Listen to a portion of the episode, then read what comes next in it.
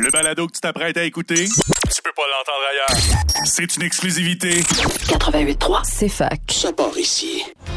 C'est alors qu'il faut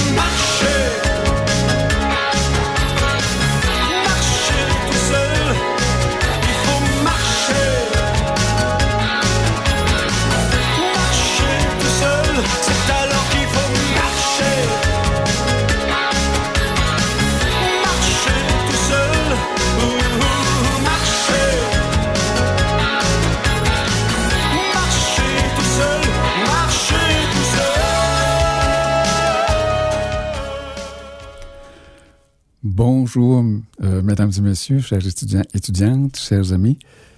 Euh, tout d'abord, je remercie CFAC de me donner la permission, la possibilité de faire cette émission. Je remercie actuellement quelqu'un qui m'aide à la console. Euh, je vous souhaite la bienvenue. Mon nom est Claude Saint-Jarre, J-A-R-R-E. Ma mère disait prononce tes R, si tu veux que les gens comprennent ton nom.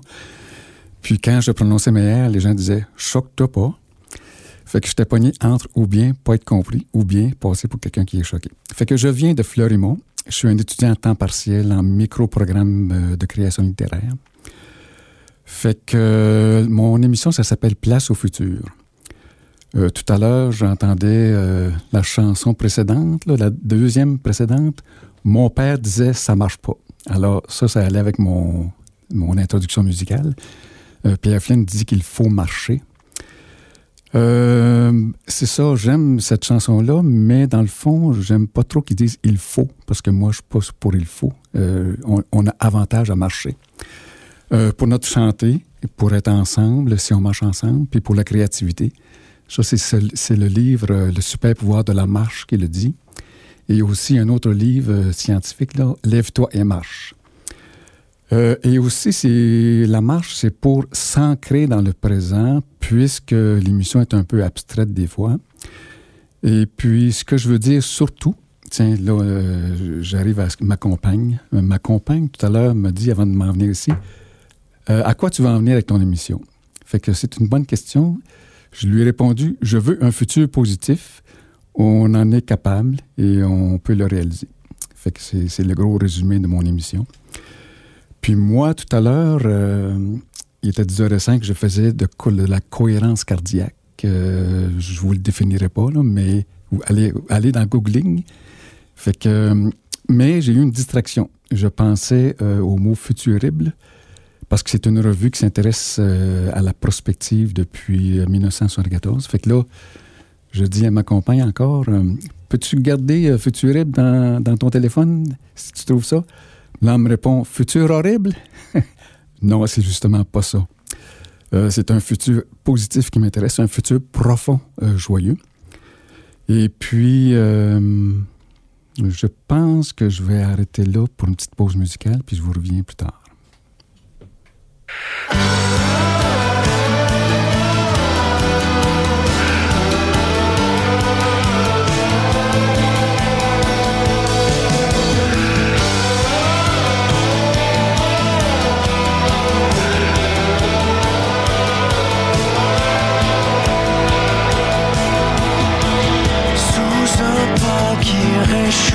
Qui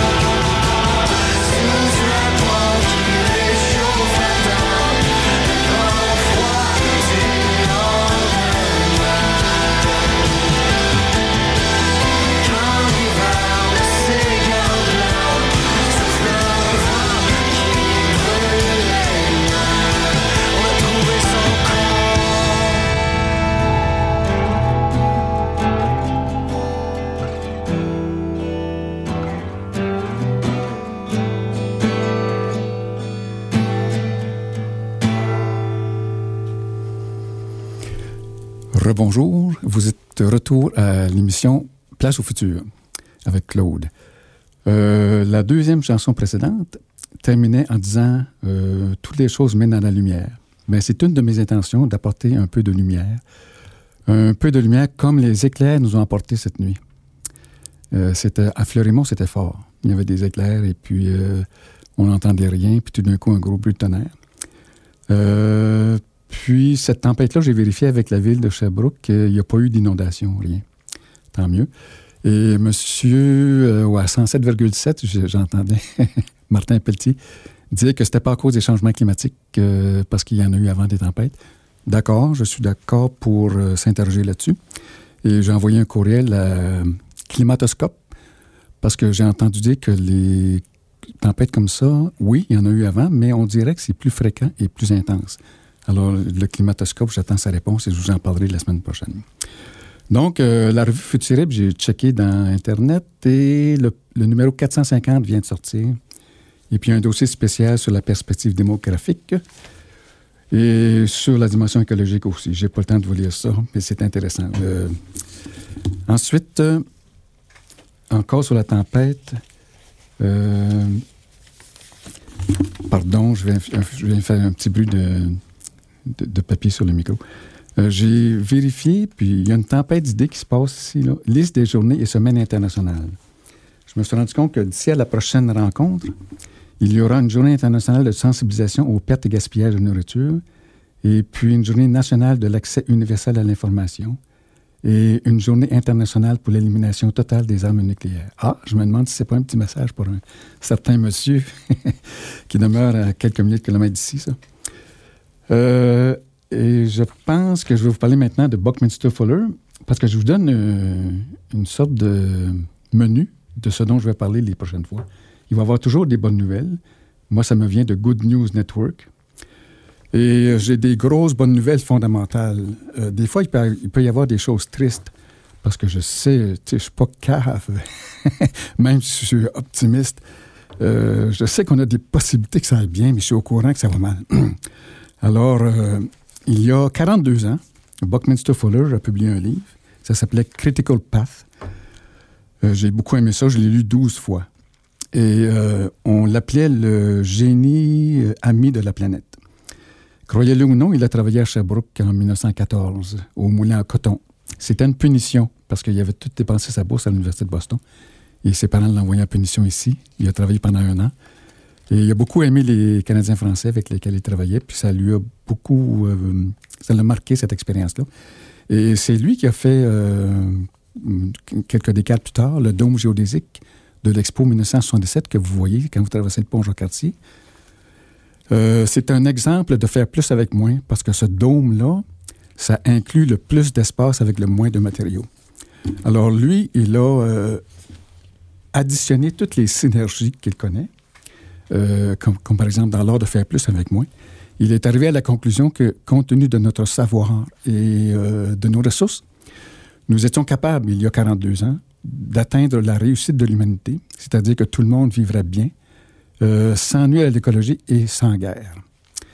Alors, je vous laisse là-dessus et je souhaite du bon temps pendant la prochaine pause. C'est fac 88.3. Même si toutes les filles sont belles.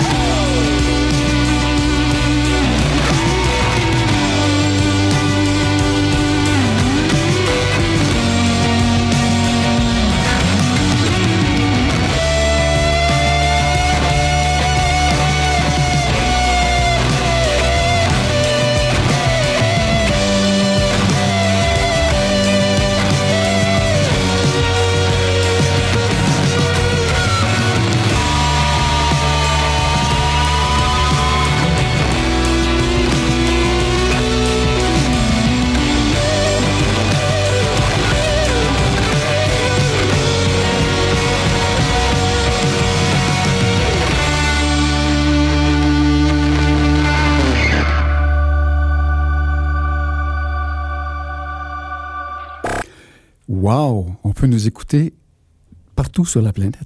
C'est le fun. Bonjour aux États-Unis, aux 13 millions d'États-Unis qui parlent français.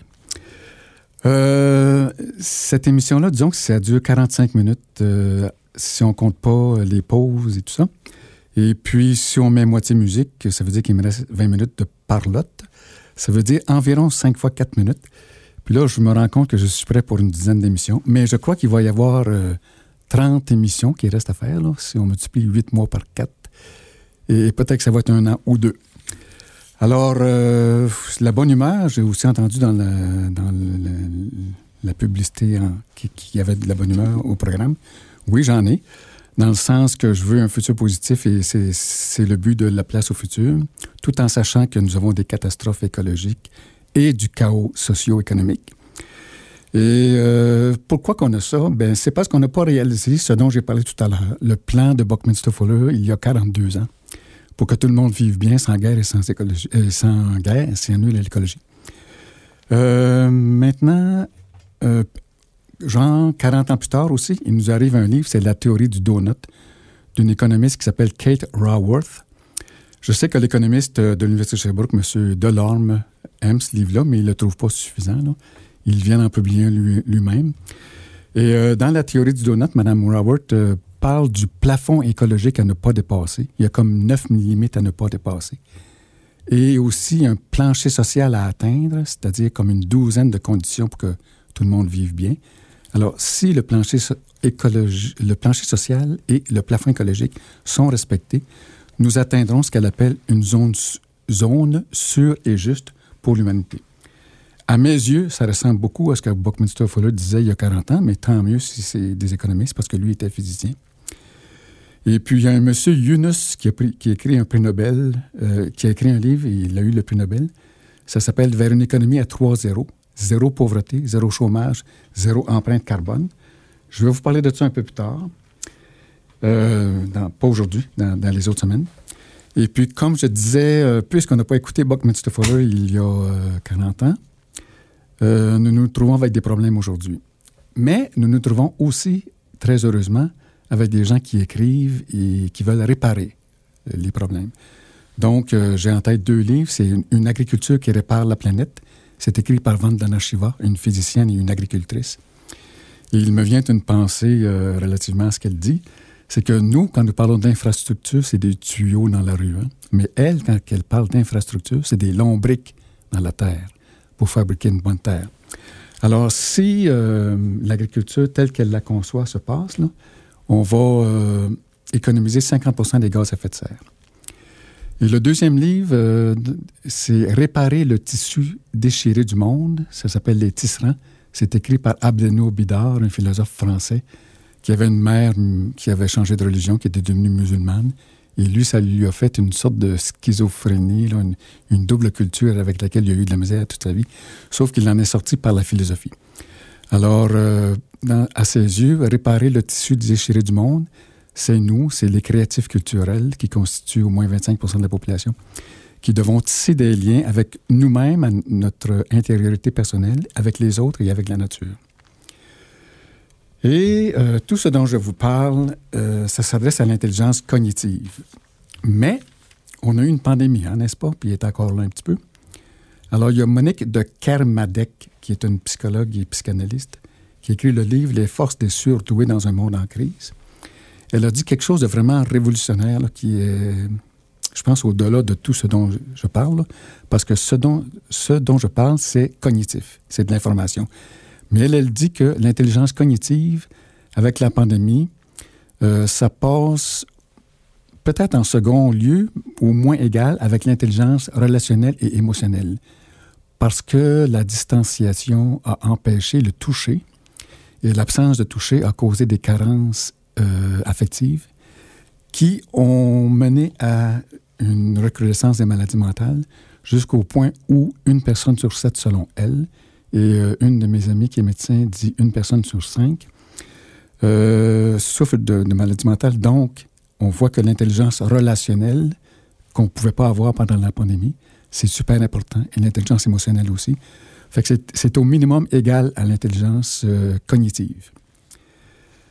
Maintenant, une, petite blague. Je m'en venais tout à l'heure en marchant, puis je voyais un, un monsieur qui travaillait sur la construction qui était dans sa voiture Smart. Fait que je lui ai dit euh, Vous êtes smart, vous Mais il n'a pas trop compris la blague parce qu'il était dans ses plans euh, de construction.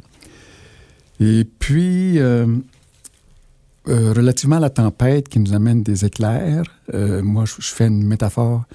J'ai des éclairs d'illumination qui m'arrivent. J'ai des éclairs émotionnels aussi. Et puis, le tonnerre, c'est le bruit. Bien, c'est ça. J'ai des bruits conceptuels qui m'arrivent aussi. Et puis, euh, il mouillait de l'eau amplement. Et il mouille des idées. J'en ai beaucoup, mais j'ai 600 livres. Et j'en ai 150 qui sont super optimistes. Euh, puis, euh, je vous donne un exemple de tempête conceptuelle. C'est un concept nouveau pour moi. Ça s'appelle Être jeune à tout âge. Guide pratique, illustré. C'est la méthode pour vivre heureuse, parce que ça s'adresse aux femmes, et en forme longtemps.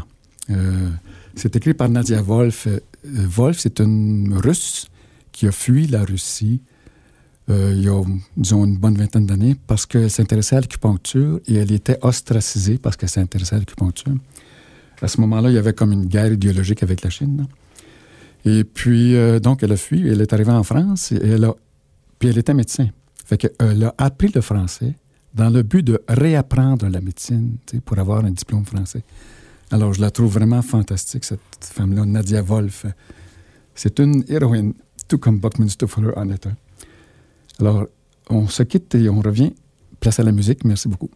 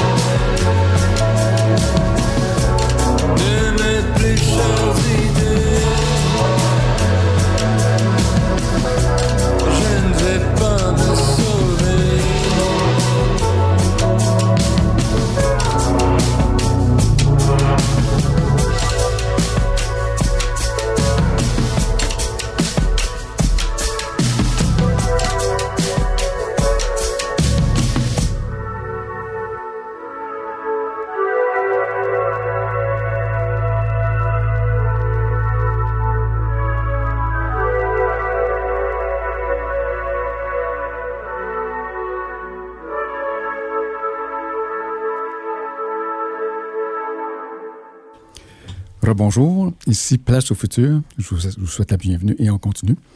Fait que le but de mon émission, c'est finalement de créer un futur positif, mais plus précisément, c'est de contribuer à installer une nouvelle ère euh, que j'appelle l'ère symbiocène. Euh, ça vient du livre Les émotions de la Terre. C'est un Australien qui a écrit ça.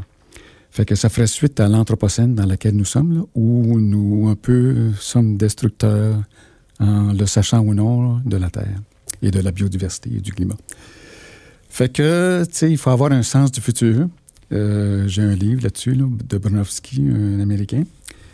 Et puis, euh, j'ai déjà assisté à Washington à une réunion du World Future Society. Alors, j'ai trouvé ça intéressant. Et puis, comme j'ai parlé tout à l'heure, il y a la revue Futurible qui existe, de laquelle je peux m'inspirer pour les prochaines émissions. Euh, je vais aussi parler de la mondialisation au local, changer d'échelle pour décarboner la planète. C'est un, un Estrien qui a écrit ce livre-là, un ancien prof à Dawson, qui nous montre euh, comment faire de la fabrication locale. Alors, par ce- cette voie-là, on peut aussi, selon lui, économiser 50% des gaz à effet de serre. Euh, L'autre jour, je me promenais ici, puis je voyais des jeunes avec un chandail wellness. Ben, c'est bien. On est déjà bien engagé dans la wellness. Euh, et aussi, j'ai lu que l'université est en avance sur son plan d'atteindre la carboneutralité. Alors, félicitations. Il faut continuer. Parce que un des points centraux de l'émission aussi, c'est de dire que nous avons de la connaissance, mais que nous n'agissons pas assez. Il faut vraiment agir pour réaliser nos potentiels. Et à cet égard, euh, il y a un livre très intéressant que j'ai vu, ce qui est sorti cet été, c'est de Jane Goodall. Je ne sais pas si vous la connaissez. c'est une super euh, intéressante scientiste qui, quand elle était jeune, elle est devenue assistante d'un chercheur euh, dans la jungle.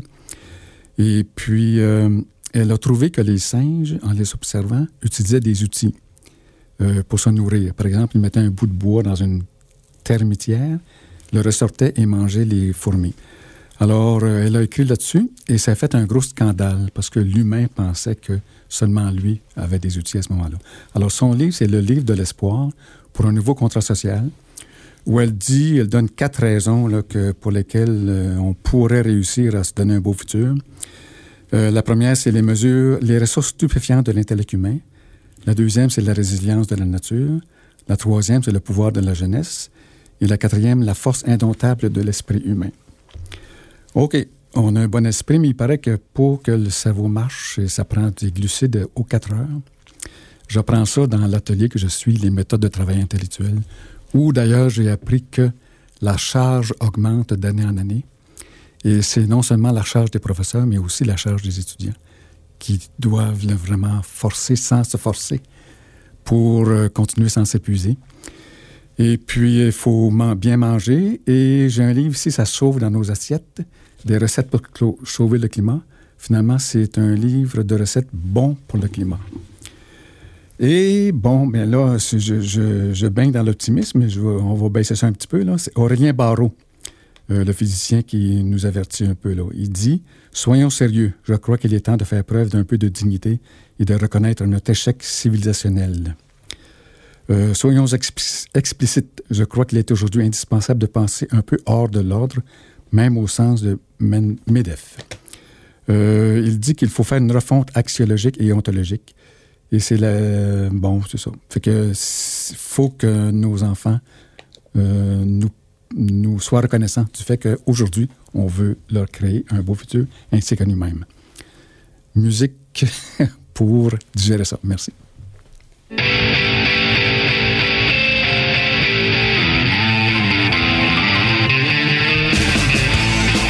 88.3, c'est fac. Ça part ici. Ça fait venir les parents qui disent marginaux. Dimanche à la confesse, c'est ce qu'on cache au. Ouah. Dieu la veille, nous étions avec des masses de copines.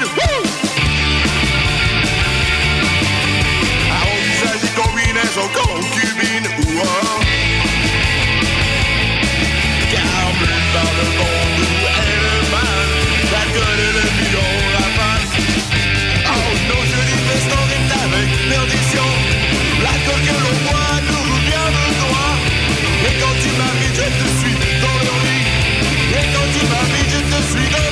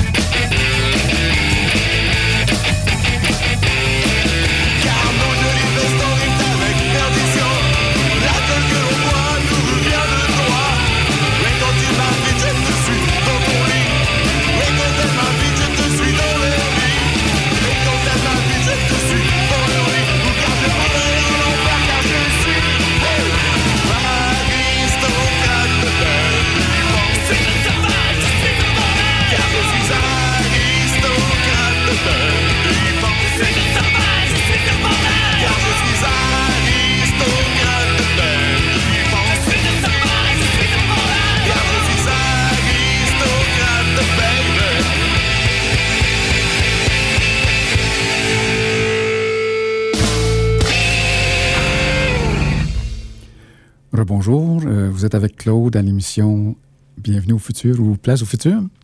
Euh, et en parenthèse positif, euh, car je veux un futur vraiment euh, profondément positif. Par contre, on a des problèmes. Exemple, il y a M. Anthony Judge qui a fait une encyclopédie de 4000 problèmes mondiaux. Mais heureusement, il y a aussi euh, 4000 solutions mondiales. Et dans le cas des changements climatiques, il y a M. Brullemans, qui est un physicien, biophysicien québécois, qui est le fondateur de la DUC, euh, ou cofondateur de la Déclaration d'urgence climatique. Lui, il dit, avec quelques scientifiques australiens, il est pas mal seul à dire ça, que nous devons atteindre zéro émission de gaz à effet de serre en 2030. Alors, tout le monde dit 2050. Alors, j'ai demandé au climatoscope aussi par courriel ce qu'ils en pensaient, puis M. Webster m'a répondu que il est d'accord avec ça, mais la position officielle du climatoscope, c'est encore carboneutralité en 2050. Alors, ça pourrait faire objet d'un débat un peu plus tard. Et c'était un exemple de réflexion critique que je vais faire une fois de temps en temps à l'émission. Euh, je vous ai dit que je parle de bonnes nouvelles une fois de temps en temps aussi. Alors, je reçois chaque jour au moins quatre bonnes nouvelles du World Good News Network. Ce matin, il y en avait une euh, qui me dit que, euh, qu'une étude récente a constaté que les grandes forêts de varech océaniques étaient entre 4 et 11 fois plus productives que les cultures les plus productives cultivées aujourd'hui, comme le blé, le maïs et le riz. Sur Terre, les taux de croissance les plus rapides se produisent sous les tropiques, mais dans l'océan, les écosystèmes les plus productifs se trouvent dans les zones tempérées, où les eaux fraîches et riches en nutriments créent des forêts de varech dorés, taureaux et bambous, pouvant atteindre 35 mètres de haut. Euh, on pense que la grande forêt marine africaine est, en expansion en taille, contrairement à de nom- nombreux autres méga habitats sous-marins. Composé de varech, de bambou et contenant d'énormes quantités de biodiversité, il s'étend sur plus de 400 000 des eaux, du Cap à celle de Namibie, nourri par un courant antarctique connu sous le nom de Benguela Upwelling. Donc, c'est une bonne nouvelle dans le sens que il y a beaucoup de nourriture dans l'océan et puis euh, il y a beaucoup d'absorption de carbone. Euh, je reçois aussi des nouvelles de l'ONU une fois de temps en temps. Il est toujours possible de sauver les objectifs de développement durable, nous dit euh, Guterres, qui la, plupart du temps nous fait peur. Et également, euh, je vais aussi parler de la question de la santé. Il existe des médecins québécois pour l'environnement qui ont publié un texte, ça s'appelait Je vote pour ma santé. Euh, C'était à l'occasion des euh, élections municipales. Ils ont une énumération de 52 actions à faire. De plus, Il y a un réseau d'action pour la santé durable de médecins, mais aussi de travailleurs sociaux et de sociologues, etc. En fait, ça regroupe euh, des syndiqués aussi et environ 150 000 personnes. Euh, un exemple d'un site Internet euh, sur la santé en ville, il donne cinq effets de la nature sur la santé mentale. Je vous donne juste les, les cinq. Une réduction du stress. Tout le monde sait ça, mais c'est mieux de l'écrire. Ensuite, euh, des effets, ça donne des effets similaires à, la méditation. Un sentiment d'appartenance et d'accomplissement. Et voilà, je pensais pas que j'aurais des pages à tourner. et euh, j'ai un autre texte d'un monsieur qui nous dit que la sobriété, ce n'est pas vivre plus mal, c'est apprendre à vivre mieux. C'est Dominique Bourg, un philosophe franco-suisse qui prône la sobriété. Alors, je vais demander à la librairie des Appalaches de faire venir ce livre-là. Je vous en donnerai des nouvelles aussi. Euh, ça vient de la revue La Relève et la Peste qu'on trouve en France. Alors, euh, c'est tout pour le moment. Bonne écoute à cette pause musicale. Université de Sherbrooke. 88.3. C'est fac. «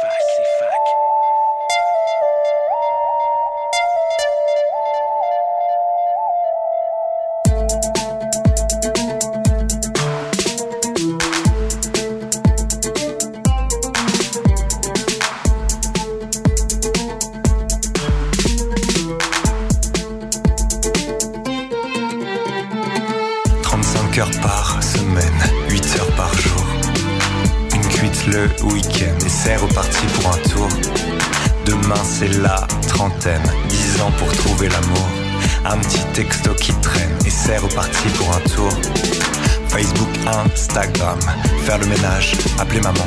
J'ai même plus le temps de trouver des rimes à mes phrases, de trouver un sens à mes phases, de coller des bords à mes cases. Y a comme un goût de sang qui m'apprivoise dans mes dépens. Animal social, je perds, je perds mes mots. Le langage de mon corps prend les rênes et c'est beau. Humain sauvage, l'instinct ressurgit dans le paysage. Je ne sais plus qui je suis, mais je sais ce que je fais. Je vois un truc, je le dévore, mais attends, ce serait pas ça. La loi du plus fort. La loi du plus fort.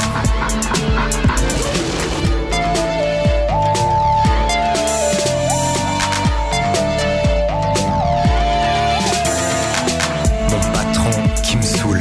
Coup de griffe dans les côtes. Mes shih tzu, mes pitbulls. Je vous gobe comme des entrecôtes.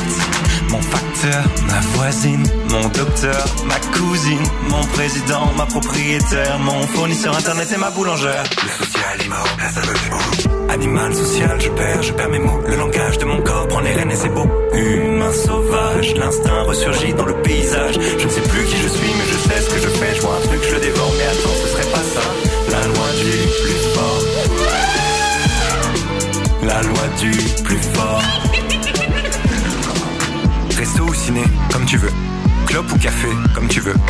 Apple ou Samsung, comme tu veux. Compost ou prière, comme tu veux. Fidélité ou adultère, comme tu veux. Libéral ou facho, comme tu veux. Mais putain, tu peux pas répondre par oui ou par non. Qu'est-ce que t'as dans le cœur? Tu préfères bouffer les autres ou te faire bouffer? Animal social de mes deux, incapable de vivre sans devenir fou avec tes paradoxes. Animal social, je perds, je perds mes mots. Le langage de mon corps prend les rênes et c'est beau. Humain sauvage, l'instinct ressurgit dans le paysage. Je ne sais plus qui je suis, mais je sais ce que je fais. Je vois un truc, je le dévore, mais attends, ce serait pas ça. La loi du plus fort. La loi du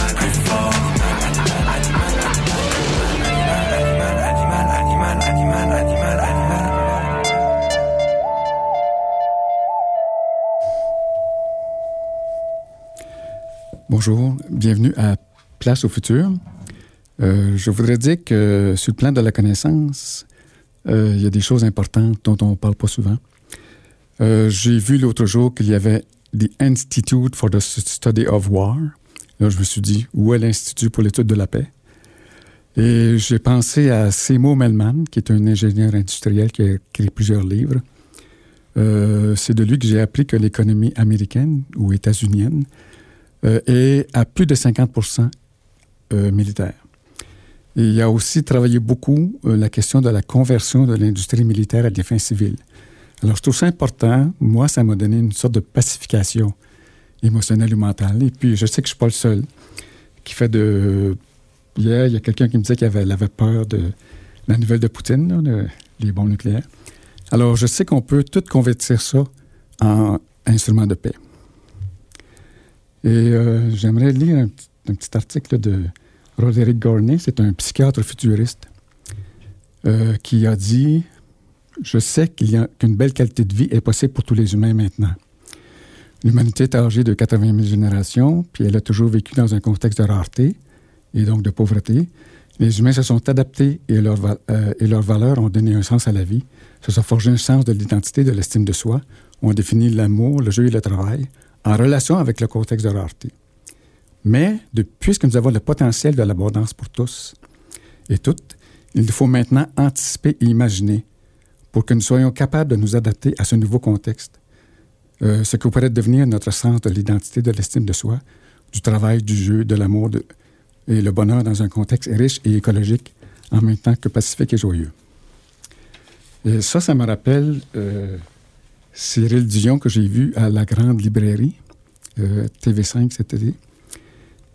C'est lui qui a écrit le livre Demain, où il y a des solutions pour tous les problèmes.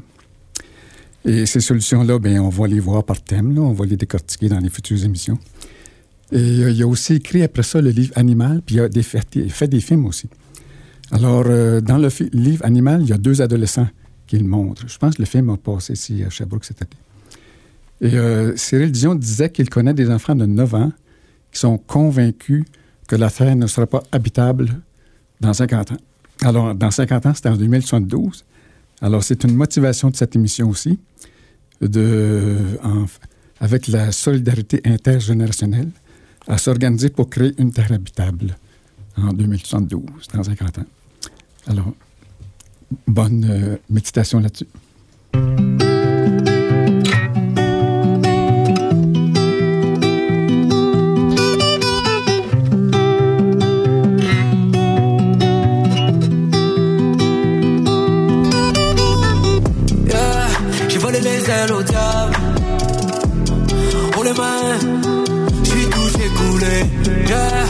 Volé les ailes au diable.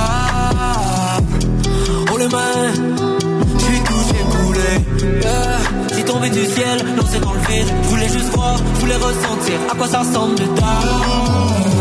Dans la descente, de pensée magique, incandescent. Face à la musique, tombé du ciel, j'ai volé les ailes au diable. Jardin de gifs dans ma fenêtre, jardin de weed dans ma tête, feu de briquet pour sunlight, après l'hiver fleurs renaître, si les plus belles sont les roses, fans et ont perdu les teintes, parlez-moi d'un paradoxe, l'humanité brûle s'éteint, et moi aussi j'ai perdu la flamme, faut tourner la page, mais je préfère en rond, pédale au fond, je suis en dérapage, c'est tellement bon, j'ai croqué la pomme, j'en fais le tour de long en large, prends du temps pour changer la donne, en van des temps, sabotage, quand j'attends pour dropper la bombe. Yeah, J'ai volé les ailes au diable. Pour les mains, j'ai tout, coulé. Yeah, J'ai volé les ailes au diable. Pour les mains, j'ai tout, coulé. Yeah, tombé du ciel, lancé dans le vide. Je voulais juste voir, je voulais ressentir à quoi ça ressemble dedans. Dans la descente, pas de pensée magique, incandescent. Face à la musique, tombé du ciel, j'ai volé les ailes au diable. J'ai mâché mes mots comme un gastronome, je grave un V sur le blason. Je me demande c'est quoi être un astronaute. Pour le savoir, je fais mon gazon. Enfant gâté dans nos caleçons, la terre est un jouet que nous cassons. J'étais volcan, je serais glacier. Devant le juge, je serais gracié. Anyway, je suis comme Hemingway, j'écris aidez-moi. Pour elle et moi, je à aller loin. Ouais, quitte à me perdre, j'y vais anyway. Anyway, je connais pas les lois, j'écoute pas les nouvelles, je suis ma bonne étoile. Je pas un bon étendre, ni un bon exemple. Je suis fatigué, j'aimerais m'étendre.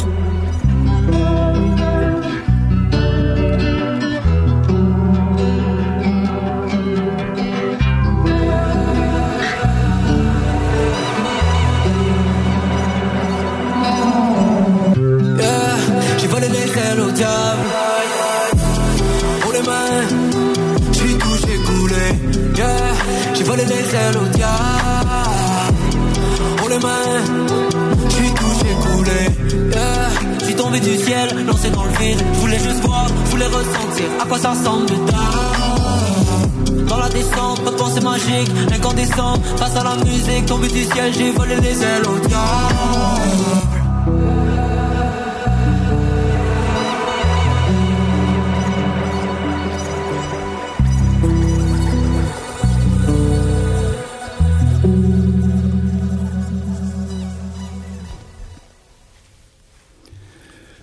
Bonjour, bienvenue à Place au futur. Alors, j'ai un secret à vous dire ici. C'est de Simons dans le livre Future Lives. Il dit, euh, c'est récent, mais c'est pas euh, 2022, là, c'est peut-être euh, 2000. Nous, Homo sapiens, agissons bien en dépit de ce qu'on nous dit souvent. Par exemple, nous avons accompli de grandes choses dont nous pouvons être fiers. Nous avons de gros problèmes à régler, mais nous sommes en meilleure position que jamais de le faire. Des possibilités énormes s'ouvrent pour un futur proche et distant qui vont au-delà de nos rêves les plus beaux. Et bon, ben, j'ai écrit un article pour moi-même, puis je pense pour le journal L'Entrée libre. Inventons un nouvel avenir. Dans le contexte où j'avais décidé de créer la décade citoyenne pour la survie 2020-2030, entre parenthèses influencée par Gu- Guterres, et que celle-ci a été arrêtée par la pandémie, je fus heureux de recevoir un bulletin de nouvelles de l'ONU qui annonçait la décennie pour le vieillissement en santé 2020-2030. Donc, cette décennie-là donne un espace de temps pour s'ancrer afin de nous aider à euh, créer un beau futur. Le 30 juillet dernier, dernier j'ai fait une visite au Festival des voitures antiques de Granby. Je me souviens vaguement que les premières automobiles étaient électriques. J'en cherche et n'en trouve pas à cet événement. En vérifiant avec l'ami Wikipédia, je trouve que c'est plutôt une voiture fonctionnant à la vapeur qui fut d'abord inventée. Les électriques suivirent. Porsche en présentera une à l'exposition universelle de Paris en 1899. Il y a eu des flottes de taxis pour le service urbain, mais le temps de chargement des batteries au plomb était assez long, de sorte que la voiture au pétrole prit le dessus. Et la présente crise climatique et sanitaire concomitante s'en suivent. Il y a d'autres crises telles de la toxicité et de la biodiversité, ainsi que des maladies chroniques. Pourtant, si le temps retrouvé de Proust avait été investi dans la recherche, saupoudré de quantités de temps flaubertien consacré à la beauté, peut-être que nous aurions eu des bonnes voitures électriques dès 1910 environ et que la dite crise aurait pu être évitée. Nous serions actuellement dans la zone sûre et juste pour l'humanité, prisée par le livre La théorie du donut, et encore plus dans un état social écologique dont nous donne envie l'économiste Éloi Laurent dans son magnifique livre Ici la santé guidait le monde, l'espérance de vie vaut mieux que la croissance. Sherbrooke est une bonne ville. La mairesse de Sherbrooke, Mme Baudin, a attiré notre attention récemment sur le fait que, selon un classement des 25 meilleures petites villes au Canada, Sherbrooke en fait partie. Et, euh, excusez-moi une petite improvisation, euh, il y a 8000 villes qui ont un maire pour la paix dans le monde et Sherbrooke en fait partie aussi. De plus, euh, avec 25% de la population de la ville étant aux études, le budget universitaire est plus grand que celui de la ville, avec 570 millions pour l'université et quelques 350 millions pour la ville, a, a dit aussi Mme Baudin. Or, j'entendais parler de co-gestion à l'université il y a 50 ans. Si par co-gestion, les décisions quant à la nature de l'enseignement et de la recherche allaient dans un sens plus fondamentalement écologique, respectant ainsi la résolution de l'Assemblée générale de l'ONU du 28 juillet de- 2022, qui déclare que l'accès à un environnement propre, sain et durable est un droit humain universel, cela ferait du bien à notre sensibilité devenue solastalgique, un mot qui vient du livre Les émotions de la Terre, qui signifie éco-anxiété. C'est ainsi qu'en plus du 100 de la population qui, par participation citoyenne aux conseils municipaux, peut influencer positivement notre devenir, 25% de la population aurait l'opportunité de faire servir l'éducation et la science davantage dans cette direction par une co-gestion universitaire éco-consciente. Et je suis conscient qu'il y en a un peu, une sorte de, de éco-gestion comme ça. Le, le livre Les émotions de la Terre propose de viser l'installation co-créative de l'ère symbiocène, une symbiose succédant à la présente période destructrice, où l'empreinte humaine sera réduite au minimum, ne laissant aucune trace dans les systèmes vitaux. Prenons ce train, les rails qui fondent ailleurs résistent encore ici en ce moment. Fait que c'est en- au mois d'août 22 que j'ai écrit ça. Fait que je conclus mon émission avec ça. Et je vous dis que au cours des prochaines émissions, Je vais parler parfois de bonnes nouvelles. Euh, je vais parler de changer d'époque. Euh, comment faire changer d'époque? Et puis, il va y avoir aussi des analyses critiques par thème. Euh, exemple, la prochaine mission, je vais approfondir la question de l'efficacité énergétique en m'inspi- en m'inspirant du père de l'efficacité énergétique qui, été- qui est Amory Lovins du Rocky Mountain Institute. Il a écrit le livre euh, Réinventer le feu que j'ai eu à la bibliothèque municipale.